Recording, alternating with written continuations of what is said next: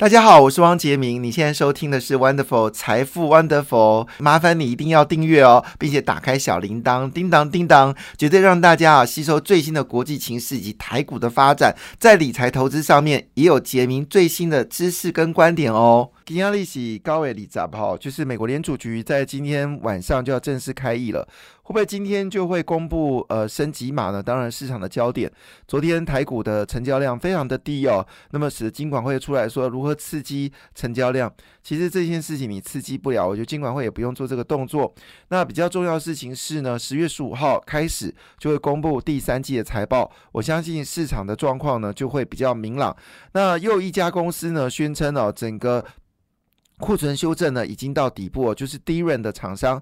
那么从目前为止，他们所看到库存的状况呢，已经开始呢，又开始呃，就是从高呢，已经开始降到一个比较相对合理的水位。预估呢，新的订单也会产生哦。这是继多家消费性电子之后呢，又多一家呃承认整个库存的修正呢，已经慢慢的呃，慢慢的已经见底了。也就是说呢，库存修正已经到底了。联发科在呃公布八月份的营收呢，也产生月增将近十个百分点嘛，九点六个百分点，跟五六七月不一样，五六七月是月都是月减，所以换个角度来说。基本上看得出来，就是整个库存修正其实差不多了。所以十月份开始呢，这一连串公布第三季的财报呢，似乎是呃应该是很好的。另外一部分呢，中中国有个城市叫义乌哦，这可能大家都很熟悉。那这义乌呢，也是阿里巴巴呃能够成功的主要原因，因为阿里巴巴网络上卖很多东西呢，都是义乌来这个做制作，主要是义乌这样的一个城市。那据了解呢，义乌已经开始。针对美国圣诞节开始进入到赶工的期哦，那现在时间是九月二十号嘛，那进入到赶工期，也就意味着今年的美国的。呃，圣诞节消费其实可能是乐观的，不是悲观的哈。那另外一个角度来看呢，就是有关苹果部分哦。那苹果这次呢，手机是特别贵，但是这么贵的越贵的手机呢，卖的越好。所以呢，苹果呢，基本上已经先追加两，从九千万只又追加两千万只哦。按照目前为止供供不应求情况下，会不会再增加新的需求呢？这部分当然对于。台湾的瓶盖股来说呢，多少都有些加分哦。那另外一部分就是伺服器了。伟影呢，它公布了八月份的营收，一口气暴增了，跟去年比暴增了八十九个百分点。其实去年伟影就已经交出很棒的成绩单，后来股价呢就逼近到一千块哦，没有突破一千块，我不记得了。结果去年这么好的业绩哦，今年比去年再增加八十九个百分点。意味着今年伺服器的需求跟大家所想的是不一样的。AMD 还有包括英特尔都陆续对台积电下单。那据了解，连这个辉达、NVIDIA 也对。这个台积电下单哦，所以估计呢，九月份的营收应该会非常非常漂亮，而这个会在十月十号那一天哦，就是因为我们是呃国庆日可能放假，十月九号呢就会公布出来哦，那可能这个数字会让大家是吓到下巴合不起来，就是业绩可能会非常非常的亮眼。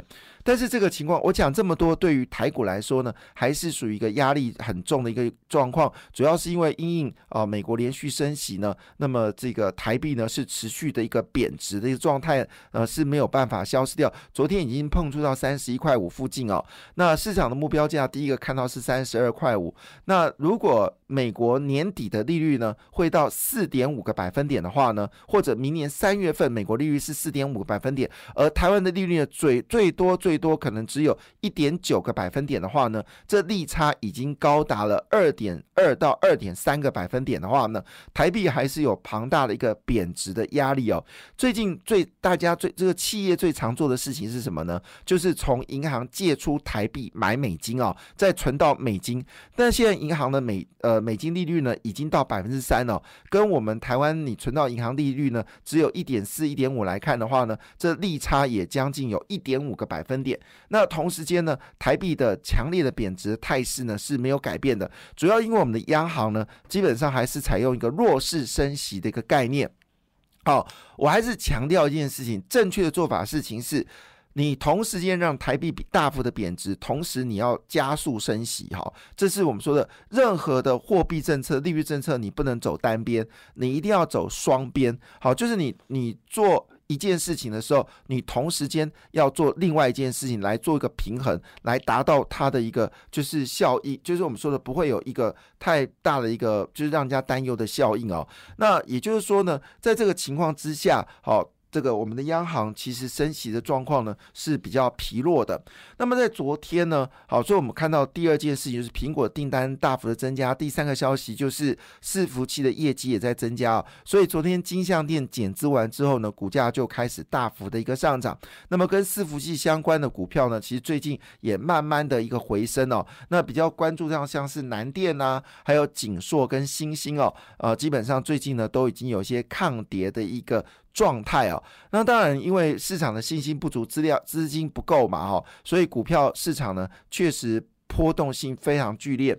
那昨天呢，美国股市呢基本上是一个上涨的格局哦，但是呢涨幅是有限的哦。那么道琼工业指数是上涨零点六四个百分点，指数在三万一千点。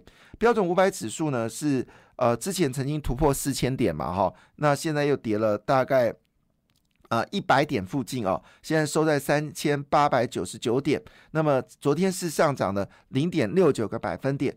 那纳斯达克呢？之前曾经突破一万两千点了，那现在是一万一千五百三十五点。呃，昨天是上涨零点七六个百分点。费半指数呢，之前最高呢是在两千七百点附近哦，那现在是两千五百七十七点九四点哦。那么昨天是上涨零点五八个百分点。中国股市普遍下跌哈。那么这个日本股日本是休市了哈。那香港是跌掉一点零四个百分点。那么中国股市跌幅稍微缩窄一点点。上海。是跌掉零点三五个百分点，深圳是跌掉零点四八个百分点。比较特别的事情是，德国股市呢，昨天是上涨了零点四九个百百分点，印度股市上涨零点五一个百分点。那么，其中跌幅最大是菲律宾股市哦，昨天是下跌了一点七个百分点。菲律宾股市最近震荡相对比较剧烈哦。那大家比较关心的部分呢，还是在于。就是台积电昨天 ADR 的状况，那么昨天台积电 ADR 呢是上涨哦，那么涨幅呢是在零点五个附近哦，那么联电呢则是平盘，但我们比较担心的是联电部分哦，那么联电呢最近高管联电的这个高阶主管呢是不断的卖超股票，所以讲联电任何的好消息一点帮助都没有，联电昨天是持平哦，那台积电是上涨零点四四个百分点。那比较特别的事情是呢，虽然低润已经见到这个，就是呃市场说库存修正已经完毕了，但这个消息并没有让美光股市上涨。昨天美光是跌到一点四二个百分点，所以也不要看到说啊低润库存已经修正就紧急跑去买低润的股票，可能还是稍微就是指的就是呃就是呃。台湾的记忆体的股票哈，那应该还不要急。那昨天呢，比较关心就是有关伺服器的部分呢，三家公司都是上涨哦。英特尔上涨零点八个百分点，NVIDIA 上涨一点三九个百分点，那么超伟呢，则是上涨了零点三四个百分点哦。那么在所谓的就是呃晶片部分呢。高通哦是大涨了一点三六个百分点哦，那我们知道联发科最近不断的破底哦，破到很烦哦，那么已经剩下六百零四块钱了，从最高价呃一千三百块，现在已经是腰斩了。不过呢，昨天联发科呢公布个好消息哦，它跟这个华硕呢是强强并哦，强强合作，要发展所谓的。它的天玑六千啊，练七两千呢，要跟要放在华硕的手机里面，而华硕之前用的是高通的晶片哦，那么已经转要给使用的是这个联发科的晶片。那联发科呢，最近也公布了一个消息哦，它也开始使用台积电的三 D IC，就立体封装了来做小晶片哦。看起来联发科是打算要往 AI。跟这个伺服器的方向进行哦，那特别是 AI 智能部分呢，采用都是属于三 D，呃，三 D IC 的一个方式来做这个呃封装哦，所以联发科是不是要试图在 AI 智能部分有所突破，也是值得关注的。那当然，联发科也做了所谓的太空卫星的接收晶片哦，那全球大概就有三家有做，一个是华为，一个就是联发科。另外一个呢，就是苹果自行研发出来的晶片，我估计在未来这部分会有很大的一个放量的可能哦。那事实上，我们现在关心的是联发科有没有进入到车用 IC 哦，这也是大家所关心的部分，因为车用部分呢也有所谓的自动化所需要的晶片，所以过程当中呢，应该看起来应该还是有些机会。至于所谓的这个。呃，防疫概念股呢，则是大跌哦。Modera 是大跌了七点一四个百分点，Biotech BNT 呢则是暴跌了八点六个百分点哦。Novavax 则是重挫六点五一个百分点。主要原因是因为拜登宣布哦，美国疫情已经结束了，美国疫情已经结束了，使得所有生技股大跌哦。那另外一部分就是有关特斯拉，因为最近特斯拉股票也开始留意像茂联呢，哦，业绩真的好到一个不行。好，那这部分呢，都呃。特斯拉概念股是不是有机会往上走高呢？昨天特斯拉的股票呢是上涨了一点八九个百分点，主要原因是因为上海厂部分呢未来几个月产量会持续的增加，主要原因它做了产线优化的动作。那所以呢，这个认为呢，其他的电动车品牌要当心哦，因为特斯拉已经火力全开了。那今天特斯拉概念股会不会往上走高呢？其实最关键的股票当然就是茂联哈。好，这是在昨天主要的几个重要的讯息。那这个讯息里面呢，其实我们大概呃很快扫描一下国际间重要的一个讯息哦。那么当然，拜登的支持率呢，从最低的三十二个百分点，已经回升到四十五个百分点了，是创近一年的一个新高哦。那么在今年八月份呢，落后共和党两个百分点哦，现在呢已经几乎是呃追平了。那共和党现在支持度呢是四十六个百分点，那么这个民主党呢是四十五个百分点。那目前为止呢，民主党的气势呢正在往上走高哦。那这个对于呃年底来接近了，我想这个股票市场如果在十一月呃十月八号美国的大选之前呢，如果没有上涨，可能拜登是是很辛苦的。所以估计可能这个美国股市呢，基本上在这这两天升完息之后呢，应该有会有强势的表态。